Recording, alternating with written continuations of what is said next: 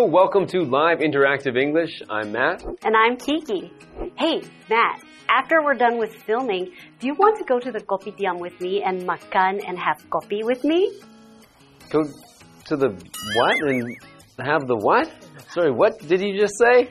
I said if you would like to go to the kopitiam, the coffee shop, to makan, to eat with me and have some kopi coffee with me. Oh, Okay, that sounds sounds good. But what what language are you speaking? I don't. I've never heard of this kind of coffee shop before. Well, it's a mixture of lots of languages, which includes Chinese, Malay, English, Teochew, Hindi, all these different languages that we speak in Singapore. Really? So there's a language that combines these languages, and people speak like that regularly in Singapore. Yeah, and because there are so many different cultures in Singapore, they just mix it all up. It's a whole melting pot. So when you live in Singapore, you get to learn about all these different cultures and their languages. Wow, that sounds very interesting. That you can like take all the cultures and mix them together and have all of these you know, people from different regions of the world and living together in one place and speaking a combined language. That sounds very interesting. Yeah. And because today our article is about Singapore. Okay, so I'm looking forward to learn some more about Singapore because I'm already very interested. So I can't wait to get into our article after this.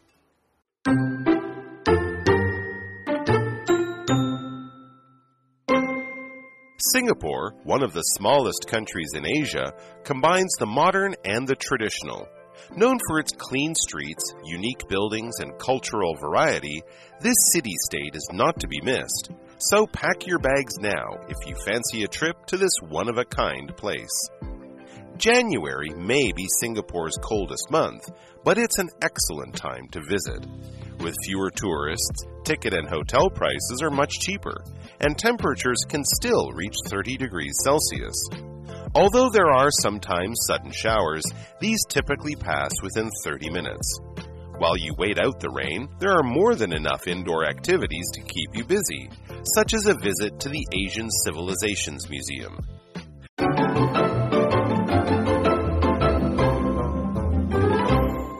Welcome back. Today we are looking at an article, part one of Singapore, small country, big adventure. So in there we have a word adventure. So an adventure is usually a journey, so traveling from somewhere to another place, and it usually involves some danger or some unknown risks, and it definitely involves some excitement. So we know that in Singapore, it's a small country, but you can have some adventure there. You can get some excitement just from that title. So let's look at the example sentence. The moment Kelly got on the plane, she knew this was going to be an exciting adventure. So the article begins Singapore, one of the smallest countries in Asia, combines the modern and the traditional. Known for its clean streets, unique buildings, and cultural variety, this city state is not to be missed. So, pack your bags now if you fancy a trip to this one of a kind place. Okay, so they mentioned it's a, a city state. Right. So, a city state meaning a city that is also a country. That's right. So, a lot of people don't know that you have Singapore, the country, but Mm-hmm. you also have Singapore, the city. So, when asked what is the capital of Singapore, Mm-hmm. you actually say Singapore City instead of Singapore. Oh, okay. So, Singapore City is the capital of Singapore. That's right. Okay, very interesting. So Singapore is one of these, you know, several city states in the world. Others being like Monaco or Vatican City. That's right. So uh, Singapore is definitely a very interesting place to visit because although it is one of the smallest countries in the world and in Asia, there's a lot to do there. Now, we also have a vocabulary word, which is the word fancy. And in this case, it is a verb. And the sentence that it was used was if you fancy a trip. It's to feel like or to have a desire for something or to have a desire to do something. So an example sentence would be, I think I fancy a burger for lunch but pizza would be nice too. Mm -hmm. So I think I want to have a burger for lunch, but pizza would be okay. Mm -hmm. All right. So continuing on, January may be Singapore's coldest month, but it's an excellent time to visit. With fewer tourists, ticket and hotel prices are much cheaper, and temperatures can still reach 30 degrees Celsius. That's right, because in Singapore, all year long, it stays the same season and temperature. The only seasons that we have are rainy season or not rainy season. Oh, okay. Yeah, so it stays pretty much the same temperature throughout the year. And in January, it's supposed to be the coolest. Hmm. And at that time, it would be the best time to visit as a tourist. Now, what is a tourist? It is a noun. It is a person who is traveling or visiting a place for pleasure. So if you are going somewhere because of business, then you're not a tourist. A tourist is usually going to a place because they're going there for fun. Mm -hmm. Okay? So an example sentence would be over 16 million tourists visited London in 2022. Wow, it's a lot of tourists. That's right. Although there are sometimes sudden showers, these typically pass within 30 minutes. This mm. used to happen to me a lot. I would get out of school, get off the bus, and all I had to do was cross the street to get home. But suddenly, with my backpack and my homework and my computer, it would just start raining cats and dogs out of nowhere. But they also end really quickly. Okay, so you didn't have to wait very long for that to end. But I got wet and my homework got wet too. Oh, okay. So you you had nowhere to hide no. for those 30 minutes. No. Okay. So continuing, while you wait out the rain, there are more than enough indoor activities to keep you busy, such as a visit to the Asian Civilizations Museum. Okay, ah. so Unfortunately, you didn't have anywhere to wait out the rain, but in Singapore, there are many indoor activities you can do to wait out the rain. Mm -hmm. So, indoor is an adjective meaning inside a place in a building or a structure that shelters you from the weather outside. So, you go through the doors, you walk past the doors, you are indoor. You're in an indoor place. When you go back out through the doors, back out to the weather, you are in an outdoor place. So, for example, I like playing indoor sports the most. Well, we've learned a little bit about where we can hide out during the rain in Singapore. Let's take a break and find out more after this.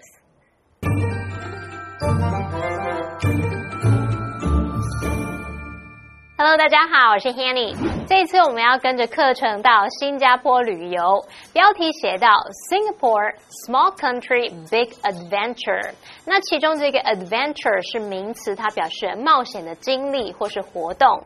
那课文一开始写到说，新加坡是亚洲最小的国家之一，兼具了现代和传统。那它是以干净的街道、独特建筑还有文化多样性而闻名。这个城市国家是不容错过的。如果你你想要去这个独一无二的地方旅行，一月就是绝佳的时机。这时候游客比较少，然后门票啊、饭店的价格也便宜很多。虽然一月可能是新加坡最冷的月份，可是气温还是可以达到摄氏三十度哦。那有时候可能突然会下短暂阵雨，可是通常就是半小时内会结束。你在等待雨停的同时，也有很多室内活动可以选择。来看单字 fancy，fancy 在这边是当动词去表达想要、想做，那么后面可以接名词或动名词。那么 tourist。Tourist 是指游客、观光客。好，那么 indoor，indoor 它是形容室内的。还有文中的 city-state，它表示城邦或是城市国家。这时候 Matt 老师就有举例，他有提到 Monaco 就是摩纳哥，还有提到 Vatican City 是梵蒂冈。那这边一个重点，我们要进入文法时间。我们来看这个重点是 combine A with B，或者是 combine A and B，它表示兼具 A 和 B，结合 A 和 B。那么动词 combine 它就是指说兼有、兼备或者是结合。举例来说，The app combines education and entertainment。这款应用程式结合了教育与娱乐。好，那这话课文中。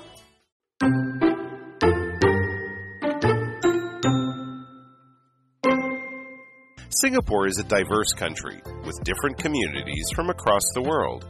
This means that there are many different cultural events to enjoy. In January, Little India comes alive for Pongal, a Hindu festival, while Chinatown prepares itself for Lunar New Year celebrations. This year, those visiting between January 19th and January 28th can also catch Singapore Art Week and experience the various performances and art displays on offer.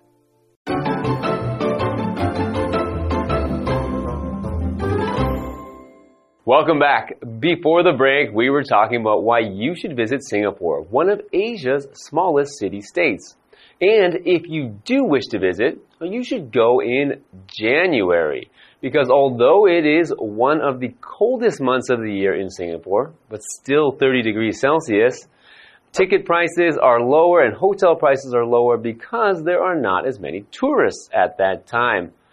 We also mentioned how it does tend to rain sometime, but those rain showers usually last around 30 minutes, so there are plenty of things to do indoors while you wait for the rain to stop. That's right. And there's more about this city state than just its climate, okay? There's a lot of very cultural things about Singapore. So let's continue to find out.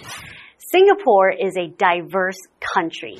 And diverse basically just means that it has a lot of different types of things. So you can use diverse to describe different cultures or different types of people and even different types of thinking. Mm-hmm. So when you have a diverse country, you have a lot of different cultures with different communities from across the world. This means that there are many different cultural events to enjoy. So in Singapore, when we have public holidays, it seemed like there was a public holiday around the corner all the time. Okay. Because not only did we have to celebrate Chinese holidays, mm -hmm. we also celebrated Malay holidays and even Hindu holidays. Okay. So there were holidays all the time from all these different cultures. And although I am Chinese, I got to learn about Malay culture and also Hindu culture or Tamil culture and all these different interesting things. Wow, that sounds great. In January, Little India comes alive for Pongal, a Hindu festival, while Chinatown prepares itself for Lunar New Year celebrations. Oh, Chinatown was definitely a place my family always visited for Lunar New Year because they always had these cool decorations mm -hmm. and the lights. And the fun thing about Singapore is that whenever you go to Chinatown or Little India, you can always see what holiday is coming up because they'll always decorate it oh. for that holiday. Wow, that sounds beautiful to visit. Yeah.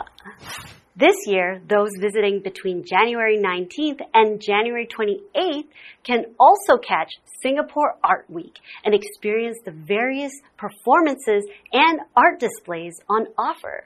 Wow, it sounds like January really is the time to go. So they have these various performances and art displays.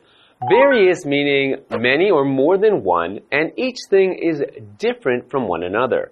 So it's not just more than one of the same thing, it's many different varieties or different, you know, things that have different characteristics from each other. Mm -hmm. So for example, there are various ways to get to Keelung from Taipei, but going by car is the fastest. Well, we've learned a little bit about Singapore today, but there's a lot more to learn. So that's it for today. Let's find out more in tomorrow's article.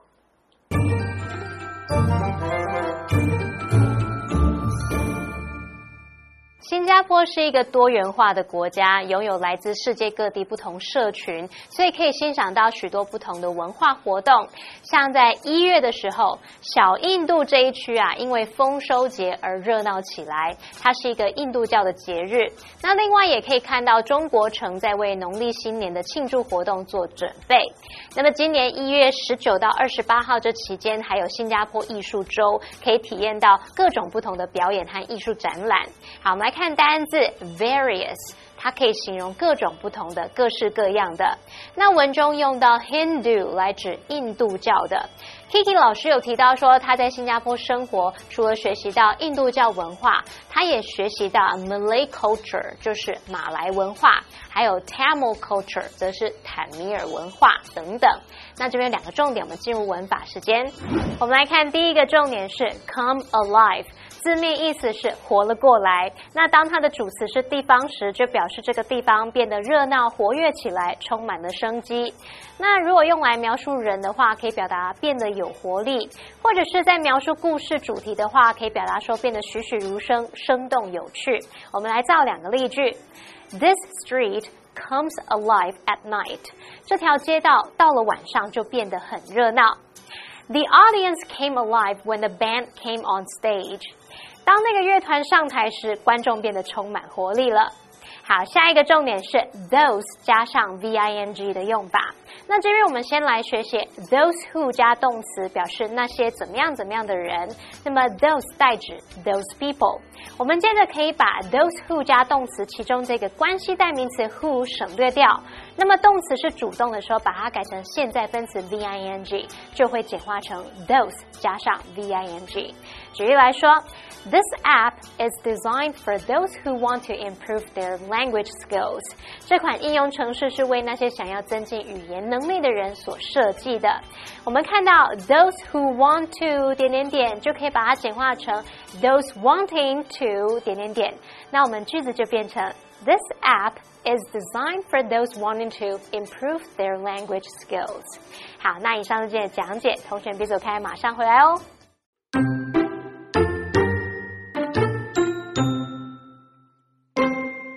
Singapore, one of the smallest countries in Asia, combines the modern and the traditional. Known for its clean streets, unique buildings, and cultural variety, this city state is not to be missed. So pack your bags now if you fancy a trip to this one of a kind place. January may be Singapore's coldest month, but it's an excellent time to visit. With fewer tourists, ticket and hotel prices are much cheaper, and temperatures can still reach 30 degrees Celsius. Although there are sometimes sudden showers, these typically pass within 30 minutes.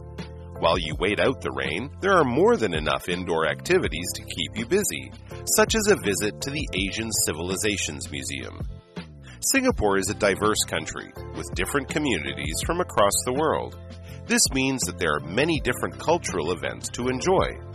In January, Little India comes alive for Pongal, a Hindu festival, while Chinatown prepares itself for Lunar New Year celebrations. This year, those visiting between January 19th and January 28th can also catch Singapore Art Week and experience the various performances and art displays on offer.